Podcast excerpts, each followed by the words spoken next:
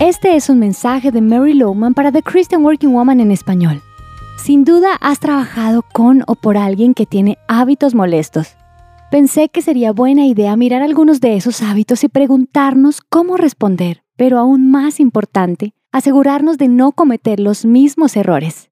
Entonces, consideremos el primer hábito molesto. Trabajas con alguien a quien llaman todos los días de su casa y como trabajas en un ambiente abierto, ¿es inevitable escuchar toda la conversación? Dependiendo de cómo va el día de la persona, quizás escuchas una conversación fea, llena de ira y acusaciones, o una con murmullos y consentimientos. Obviamente, si tienes una posición de supervisor sobre esa persona, manejas el tema de manera directa o con instrucciones claras que te dicen que esa clase de conversaciones deben ser en el tiempo y momento correcto.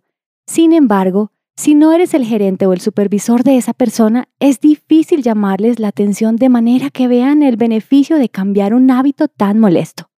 Dice Proverbios 17:27, El que es entendido refrena sus palabras, el que es prudente controla sus impulsos. Debes escoger muy bien tus palabras, comunicarlas con amabilidad y con la intención correcta.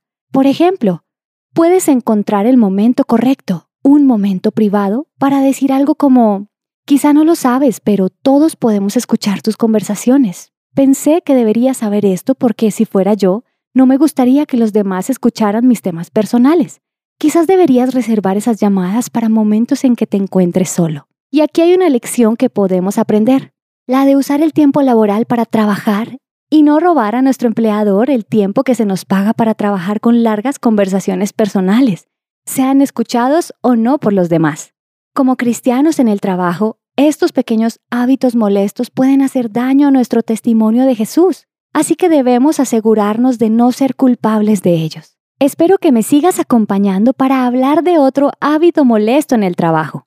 Encontrarás copias de este devocional en la página web de christianworkingwoman.org y en español por su radio.com, SoundCloud, Spotify, Amazon Music y YouTube. Búscanos como The Christian Working Woman. Gracias por escucharnos. Les habló Mariana Vargas.